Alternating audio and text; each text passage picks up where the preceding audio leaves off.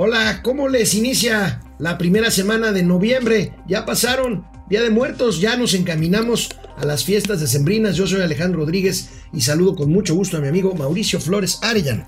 Mi estimado Alejandro, oigan, si estaban muertos o andaban de parranda, mejor sigan en alguna de esas, ¿eh? porque este fin de año va a estar complicadito. Esto es Momento Financiero. El espacio en el que todos podemos hablar. Balanza comercial. Inflación. Evaluación. Tasas de interés. Momento financiero. El análisis económico más claro. Objetivo y divertido de Internet. Sin tanto choro. Sí. Y como les gusta. Peladito y a la boca. Órale. Vamos, réjete bien. Momento Financiero. El Banco de México ha estado organizando, ha estado organizando en los últimos días una serie de seminarios, discusiones, foros sobre la economía nacional a propósito de los 25 años de su autonomía. Fue muy interesante lo que dijo en uno de estos foros el gobernador Alejandro Díaz de León. Primero, bueno, a mí me da mucha risa, amigo, porque decían algunas notas, con todo respeto para los amigos, que luego, bueno, la regamos todos, la regamos. Vi por ahí alguna nota, reconoce el gobernador del Banco de México estancamiento económico. ¡Wow! ¡Qué descubrimiento, ¿no? Órale, yo, no creo que el- No, bueno, pues, yo el- creo que sí, el agua tibia, encontrar el agua tibia, el hilo negro y que el sol sale todas las mañanas son de esos descubrimientos que han cambiado definitivamente el rostro del mundo. Pero déjame te digo algo, previamente la, la encuesta que hace Banco de México entre los principales analistas, las principales corredurías de valores, bancos, tesorerías, todos decían, bueno, el promedio, coincidieron los expertos en una reducción en la expectativa de 1.38 a 1.2%. No, 0.2%, ¿no? No, no, Ah, para el año que entra. 2020. Sí, Para el no, año hombre, que este año ya ni lo cuentes. No, a ver, amigo, este, ya. este año ya gané la apuesta, ya. No, no, pues, total, ¿no? Ya, me- ya, ya nos vamos Ya hasta a me la pagaste. Ya sí, ¿verdad? Pues sí, tú me la debes de pagar también.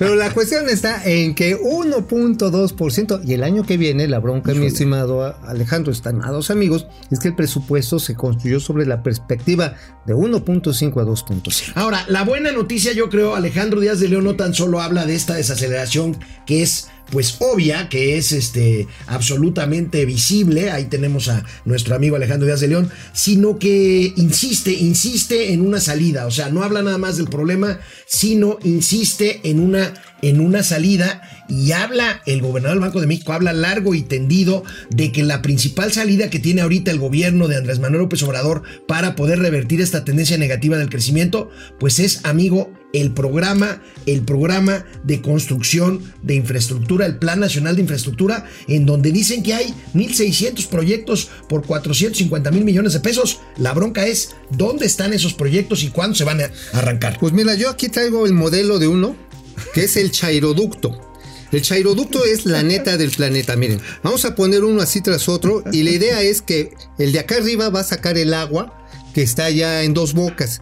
Y aquí el blanquito, eh, me sacas de duda, ajá, este va a llegar y va a echar el agua, por eso lo vamos a poner aquí el azul, va a echar el agua a Texcoco. Entonces matas, con ese proyecto de infraestructura, matas dos changos de un mismo tiro. O sea, secas ahí dos bocas y haces el lago. ¿Y en qué el tiene que ver la austeridad republicana con los monitos? Pues porque pues han de ser como sus hijos, porque no hay mucha lana, ¿no?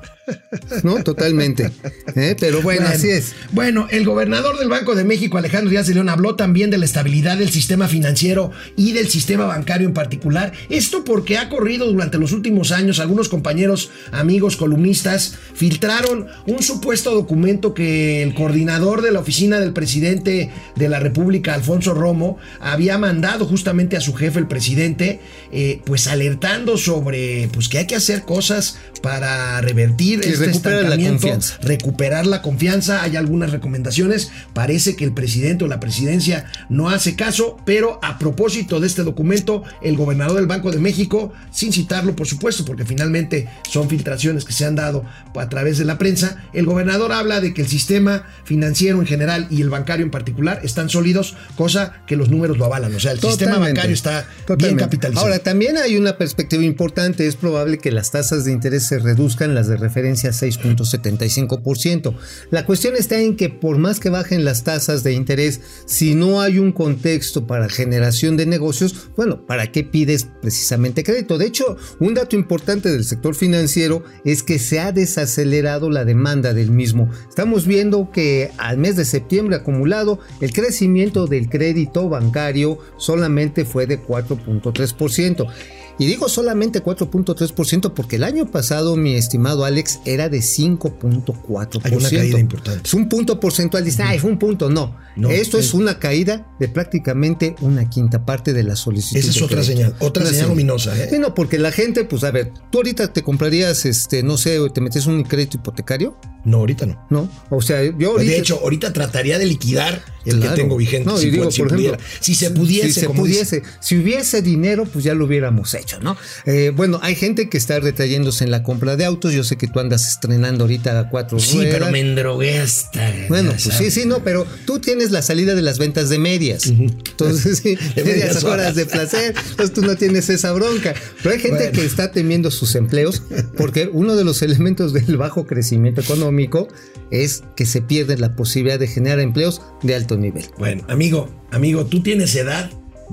Tienes bastante edad para ¿Qué recordar para recordar un organismo setentero de A ver, análisis económico, viene, la. CEPAL. La CEPAL. La CEPAL, la Comisión Económica de América Latina, un organismo muy sesentero, muy propio del proteccionismo de aquellos años, muy poco neoliberal, por lo tanto muy poco Bueno, ellos fueron, fueron creadores del concepto del, pro- del modelo de sustitución de importaciones es. para la industrialización interna. Eso es cierto. Bueno, este CEPAL, en voz de su secretaria general Alicia Bárcena, opina que es posible que en dos años, el presidente ya pidió un año más para resolver el tema de inseguridad. Ahora piden dos años para que México pueda crecer 4%. La verdad es que se ve muy difícil. Uy, pues mira, a mí me encantaría pensar que pudiéramos crecer al 4%, pero mira, mientras no se suelte, porque además dentro de la encuesta del Banco de México regresando, el 77% de los factores ubicados por los expertos como elementos de riesgo al crecimiento tenían que ver, tenían que ver, amigo, nada más ni nada menos que con aspectos de gobernanza y seguridad. Ahora, este, por ahí nos llegó a momento financiero una gráfica en donde ya, Ah, sí, es cierto. en donde ya el presidente de la República está tomando cartas en el asunto para poder pasar del 0 al 2%. Ay, no, no Ah, es no, esa, ¿o sí? no, pero ese es feliz, feliz, ¿no? o sea, o sea, sí, ceros, ¿eh? Pues sí, feliz, feliz, ¿no? Bueno, vayamos con algunos comentarios Vengan, de vengan. quienes se conectan. Muchísimas gracias. Amigos, Julia gracias. León. Hola, chicos. Buenos días. Hola, Buenos Julia.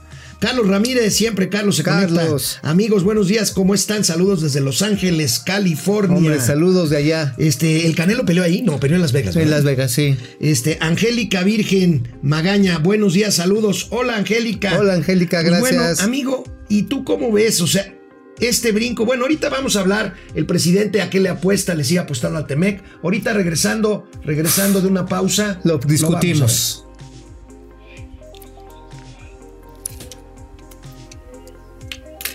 Esta mañana el presidente de la República en una, en una conferencia mañanera muy atropellada en donde se habló de redes sociales, de bots. No es Uf. nuestro tema, pero híjole, Qué ganas de pelearse con todo. No, pero además usar el tiempo presidencial y la comparecencia diaria ante la nación para ver si hay bots o no hay bots, para ver quién ataca a quién, se me hace... Pues es una Pues, manera de seguir polarizando. Bueno, el caso es que una de las cosas que dijo el presidente de la República hoy a propósito de crecer el 2% o el 4%, como dice la CEPAL, es, es el Tratado de Libre Comercio. Veamos qué dijo.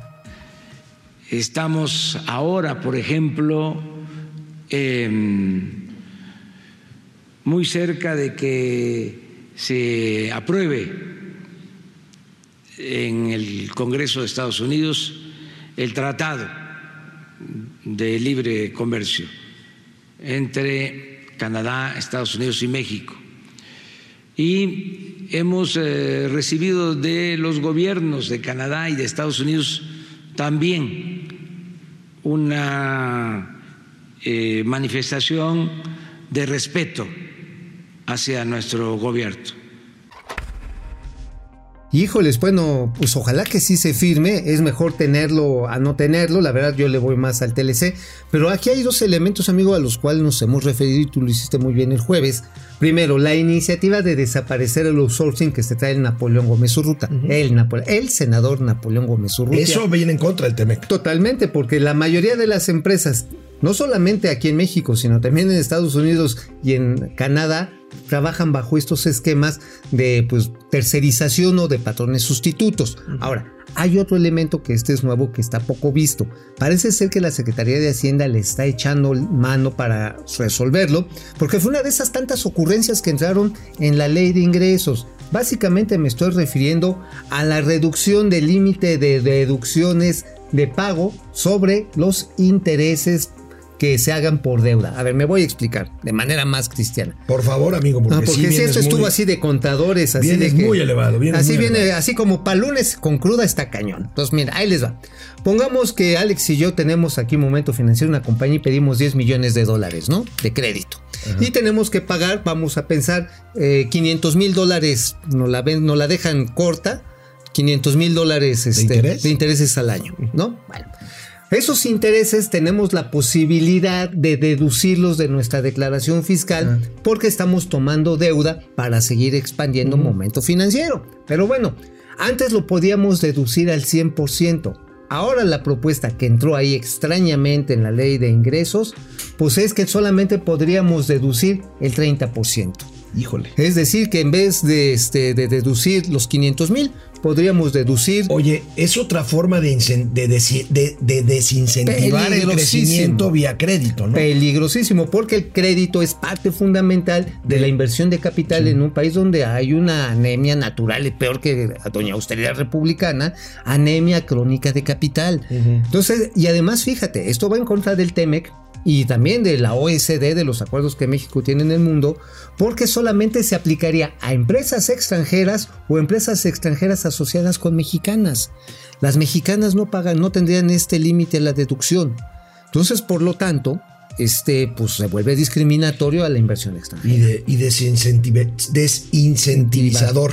Ah, No, ahora sí que ya estoy. trabalenguas, Trabalenguas. Bueno, esto tiene una razón. No estamos de acuerdo, pero tiene una razón. La falta de ingresos. Sí. Y bueno, pues este, precisamente nosotros aquí decíamos el, la semana pasada, el viernes pasado, que eh, ante el agotamiento del fondo este, el guardadito de ingresos de estabilización de estabilización de ingresos presupuestarios, pues entonces no habría de otra más que hacer más recorte. Pues precisamente mañana, mañana se empieza a discutir nuevamente, más bien, se empieza a discutir, esto ya nada más en la Cámara de Diputados, el presupuesto de egresos. Hay peticiones, según vemos en la tabla a continuación, hay peticiones extraordinarias por algo así de 270 mil millones de pesos uf, por parte de municipios, universidades y No, sectores de construcción, No, turismo hombre. y campo. De estos 270 mil millones, aquí hay 150 mil millones de algunos rubros, los mayores, que están pidiendo pues más lana, amigo. Pues bueno, nada más infraestructura hidráulica y abastecimiento de agua potable para Conagua. 90 mil millones. Esto es para los distritos de riego, Sí. para los distritos de temporal también que requieren este, conducción de agua, pero también para dotación de agua en lo que tiene que ver, No que deja. tiene que ver nada más ni nada menos que con ciudades y municipios. Y ahí es donde viene en obras de alcantarillado y de conducción, porque definitivamente eh, pues tuvimos una temporada malita de lluvias. Ahora, ¿eh? amigo, esta, esta, eh, este desglose que hace el periódico El Financiero es más o menos por eh, la misma cantidad que se le está pellizcando al fondo de ingresos de Oye, estabilización. pero ¿qué no iba a salir del combate a la corrupción? Pues eso decían, pero Pues sí, pues pero la verdad pues es que no aquí hace falta dinero. Ahora, llama la atención, llama la atención por otro lado, ya que vimos esta tabla, el diputado Fernando Galindo. Nada más para recordarles, Fernando Galindo fue subsecretario de egresos, o sea, era el dueño de la chequera en el gobierno pasado, sabe de lo que habla, él alerta que el actual gobierno está sobreestimando ingresos precisamente por 150 mil millones de pesos. O sea, está diciendo Que estamos- el plan de ingresos va a quedar corto en 150 mil Y millones que a lo mejor en esa misma proporción se tiene que hacer eventualmente un recorte, ¿eh? Híjole, Aguas, eso híjole. también, eso también hay que ponerlo en contexto. De hecho, ya lo advirtió también este uno de los subsecretarios de Hacienda, no recuerdo bien su nombre, ahorita se lo damos, pero también dijo, híjoles, ¿qué creen? ¿Qué creen? Pues si nos acabamos el guardadito, vamos al recorte. Llorio lo dijo. Llorio. Gabriel Llorio. Entonces dices, en la torre, oye, pero si el guardadito, pues es, pues es elemento fundamental para la estabilización. Y pues sí, la búsqueda ingente de estos recursos eh, está haciendo que, por ejemplo, también el sistema de administración tributaria esté peor que es- esposa a fin de quincena, ¿eh? Y sin guardadito. Y sin guardadito. Y sin o sea, guardadito. y Bueno, suelta, Linda, Di- Linda Laguera o La Güera. Sí. Casillas, el presidente va de la realidad confrontando a los mexicanos. Desgraciadamente sí está polarizando. Fíjate más. que no quiero tocar el tema, Híjole. pero ese tuit que subió el presidente el No, 12 de no, no, noviembre, no, no, no. en una fecha tan bonita, en una fecha que nos debe Y habla de golpe de Estado. Ajá, y nos da identidad. Es una mala señal otra vez en términos económicos, ¿no? no. A, ver, Jorge. Sandoval, ¿creen que con la legalización Jorge. de la marihuana se logra ayudar a las finanzas públicas con los impuestos que generaría? Híjole, Pues yo, yo, creo que podría ayudar. pero poquito, ¿no? Digo, No, bueno, depende cuántas te fumes, ¿no? pues sí. Bueno, No, pues dice sí. que en Colorado la marihuana le ha ayudado mucho a, a las finanzas. Pues del imagínate, Colorado, sí, ¿no? es una buena recaudación. Hugo. Samarripa, ¿estamos en recesión o estancamiento de la economía? Recesión, técnicamente es recesión porque ya son dos trimestres de decrecimiento en términos anualizados. Dice, no, es que subió, pum, ya no cayó tanto, ya se disminuyó la caída, imagínate, justificar, se disminuyó la caída. No, ya eso ya es buscarle chichis a las hormigas. Ann Mendoza, chicos, buenos días desde Puebla. Hola. Bueno, gracias por conectarse. Por lo pronto nos vamos a una pequeñísima pausa y ahorita volvemos. Regresamos.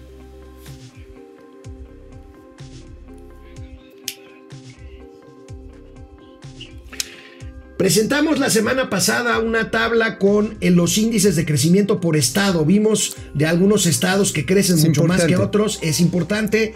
Eh, hoy eh, se insiste mucho en los estados que están en recesión técnica, hablando de la pregunta que nos hacía nuestro amable, nuestro amable amigo. Eh, y hay una tabla hoy que publica el periódico El Financiero con los estados que están francamente en recesión. Ahí los tenemos, ahí los tenemos, amigo. Baja Baja, Sur, Sur. lo habíamos dicho, me llamó mucho la atención. Baja Sur. Tristemente, tristemente. a pesar de los cabos. Tabasco, habíamos hablado de la- de la- del área de Bueno, la, pero fíjate que eso es- zona del presidente, de, de muy, su tierra natal. Chiapas para abajo, Nayarit, Oaxaca con todo y que le han metido una lana impresionante, sigue cayendo con toda la actividad turística. Sonora, por más que le haya echado ganas la señora Pavlovich. Que está bien calificada. Ahorita vamos muy a ver la calificación. Zacatecas, Zacatecas, pues este, hijo de la tierra de don Ricardo. y el Estado de México, que es el motor de la economía eso, nacional. Eso ¿eh? sí, alerta, Eso sí alerta, ojo, Eso sí eh. alerta, porque la zona industrial más importante de Es este país de es la del Estado de México, no es Monterrey como algunos Fíjense, no nada más como, no, como, como ejemplo de lo que está diciendo Mauricio, hay un par de municipios en el Estado de México, Naucalpan y Tlanepantla, que cada uno de ellos representan más PIB y más recaudación que varios estados completos de la República. Sí, son algo así nada más para darles una untadita en el, en, en el bollo. Ay, Mauricio. Sí, nada más, digo, para que se lo lleven de desayuno. es una untadita. Estos dos municipios representan prácticamente juntos entre el 15 y el 18% del valor de la producción Es- industrial. es- es- ahora, esto es crecimiento. Veamos en términos de evaluación, en términos de popularidad. Hay una tabla que nos llegó muy interesante con una encuesta del ranking de los gobernadores en cuanto a su aceptación, en cuanto a su popularidad. Y ahí tenemos los mejores, los regulares y los, Los peores. peores. Pues el, el- el más popular, el más aceptado, el señor Vila de Yucatán, Yucatán. que hablábamos aquí de que se está pensando en el cabo cañaveral del Mayab, este que se Fíjense, está pensando. por ahí anda Tamaulipas, Sinaloa. Baja California. Baja Sur, fíjese, a pesar de la recesión en Baja Sur, está Ajá. en cuarto lugar el Mendoza gobernador. Davis lleva El, lugar. más adelantado de los gobernadores morenistas va en quinto lugar, el de Tabasco, Ajá. Adán Augusto. Ajá, López. Y bueno, después de ahí para abajo le sigue Omar Fayad, está el de Guanajuato. Pero fíjate, después de, de- del señor López allá en Tabasco, el próximo, el que más se le acerca, pero ya está en los regulares bajos, doña Claudia Sheinbaum. 21. 21 Y hasta abajo Cuauhtémoc Blanco, híjole, a mí me da gusto, con todo respeto Ay, no, para gusto. el Cuau. Lo siento por Morelos. Pues sobre todo porque esta semana pasada Cuau había dicho que iba a competir por la presidencia de la República, qué horror. No, que no, no, perdón. Y el de Coahuila, bueno, los este, hay los Moreira, digo, la secuencia de los Moreira es horrenda. Me llama la atención que acabando de entrar don Miguel Barbosa a la gobernatura de Puebla, luego, luego, luego se puso en la tabla de los peorcitos. En la tartamuda, la sí, se puso en la boca de la tartamuda. Es según esta encuesta que hace Oye, el mensualmente Arias gobernador de. Puebla en el lugar 23, el amigo Barbosa. Híjole. El Estado de México Híjole. bajo en el 24. No, pero esto muy, tiene que ver. muy bajo. Ahora, esto es aprobación, popularidad. Habría que ver los números que ya hemos platicado aquí varias sesiones. Exactamente, la parte de desempeño económico, de aprobación en la parte de promoción de inversiones, eh, de, bueno, el Estado de México desafortunadamente no solamente tiene baja popularidad, tiene un alto índice de inseguridad. Con todo que han hecho operativos relativamente importantes en últimas fechas, hay que reconocerle. Pero por otro lado tiene un problema de recesión económica. Oye, amigo, y adivina ver, quién viene. se lanzó a tratar de quitarnos la chamba. Salió a reportear. ¿Quién, quién, quién, quién, quién? a quién? reportear. ¿Quién? Rocío Nale, la Secretaría de Energía, la secretaria de Energía, salió a reportear para desmentir la información presentada aquí en Momento Financiero sobre la inundación de las obras de la Madre refinería Jesús. de Dos Bocas. A ver, a ver, quiero ver, quiero ver. quiero es ver. una pieza A periodística ver, de oro. Maravilloso. Veamos. A ver, bien. en la parte final de la plataforma del primer predio. ¿Ustedes ven? Este es parte del relleno de la plataforma de construcción. Hemos estado trabajando y no hay ninguna inundación. Las máquinas están trabajando y vamos bastante bien. Les voy a mostrar otras áreas muy importantes del predio. Estamos en la parte de la plataforma de construcción de la refinería. Me acompaña el director del IMP y el encargado del proyecto de Pemex. Como ustedes ven, es una plataforma ya muy, muy elaborada. Está, esa tubería es la que trae la mezcla de agua y arena, que es la que está haciendo el relleno. Entonces, permanentemente hay agua en el sitio mientras se está rellenando, pero vamos muy bien. No hay inundación, no hay temblor, no hay talud, no hay nada. Estamos felices, felices. Bueno, pues oye, como que me dio cierto déjà vu a Santa Lucía, ¿eh? Se parece, ¿no? Al Sí, terreno que igual, presentaron, ¿no? igual. Pero allá al fondo sí se ve el, el, El manglar. este, el, el manglar y, y- y el agua. Y el agua, sí, digo, lo que pasa está en que no todo se seca ni todo se inunda al mismo tiempo, pero de que es un pantano, es un pantano. Las imágenes que aquí pasamos en exclusiva en momento financiero, pues son de este año, son de hace un par de semanas. Desafortunadamente, pues se va a seguir inundando. Los que se quejaban de que estaban matando un lago, pues aquí se mató un manglar realmente. Sí. Aquí se mandó un manglar realmente. Y efectivamente se puede construir en la zona, sin lugar a dudas. El tema es cuánto va a costar. Y el tema también, amigo, tú lo has dicho, cuánto va a costar. lo puedes repetir ahorita, me gustaría que explicaras, eh, aparte de las condiciones hidrológicas de ese predio, pues logísticamente como que no se explica mucho que construyas ahí una refinería, estás lejos de los pozos, estás lejos de los centros de distribución. eh, Tienes como que, no tienes lógica, no tiene lógica. Bueno, hay una ¿no? terminal portuaria que saca petróleo crudo, pero el problema de ahí del petróleo crudo es que es petróleo crudo pesado. Y hay que traer petróleo ligero para mezclarlo además, para esa simplemente moverlo. sale petróleo crudo para exportación, no para, para exportación, sí, claro. Entonces, lo quieres refinar, obviamente tienes que también traer petróleo crudo ligero para mezclarlo, porque si no es costosísimo. Y adicionalmente tienes otro asunto. Después, ¿cómo vas a mover la gasolina? Necesitas construir ductos, necesitas construir Pues carreteras, bueno, necesitas un espolón de ferrocarril importante y eso no está contabilizado. Pues vamos Nada a ver más. ahí el trabajo periodístico de la Secretaria de Energía. Ya Muchas nos- gracias. nos desmentió, gracias. Gabriel Armando Narváez, Texas y Florida piensan bajar más los impuestos a la industria manufacturera. ¿Creen que esto afecte directo a México? Sí, claro. Pues sí, bajan el- los impuestos y aquí les quieren aumentar los impuestos. Y además, si fallas en tu declaración, ya pues eres peor que Ovidio, porque Ovidio sí, lo dejan libre. Híjoles, pues supongo que mucha gente sí va a preferir quedarse. Jorge Sandoval, esto del golpe de Estado, yo tengo la teoría de que es porque AMLO ya por fin se dio cuenta que sí la está regando y quiere montar un golpe de Estado para sacarse a sí mismo del gobierno para dejar de regarla Uf, y al mismo ay, tiempo no, pasar a la historia. Híjoles, Bueno, no. Híjole, ojalá y no sea. Ojalá no en sea. fin, bueno amigos, llegamos Ya, al final. Nos vamos, nos vamos. Nos vamos. Nos vemos hoy en la maldita hora. Hoy en la maldita hora, en la noche, un poquito más tarde en 104. Radio Fórmula y mañana aquí en Momento Financiero. Vamos, bien. Momento financiero.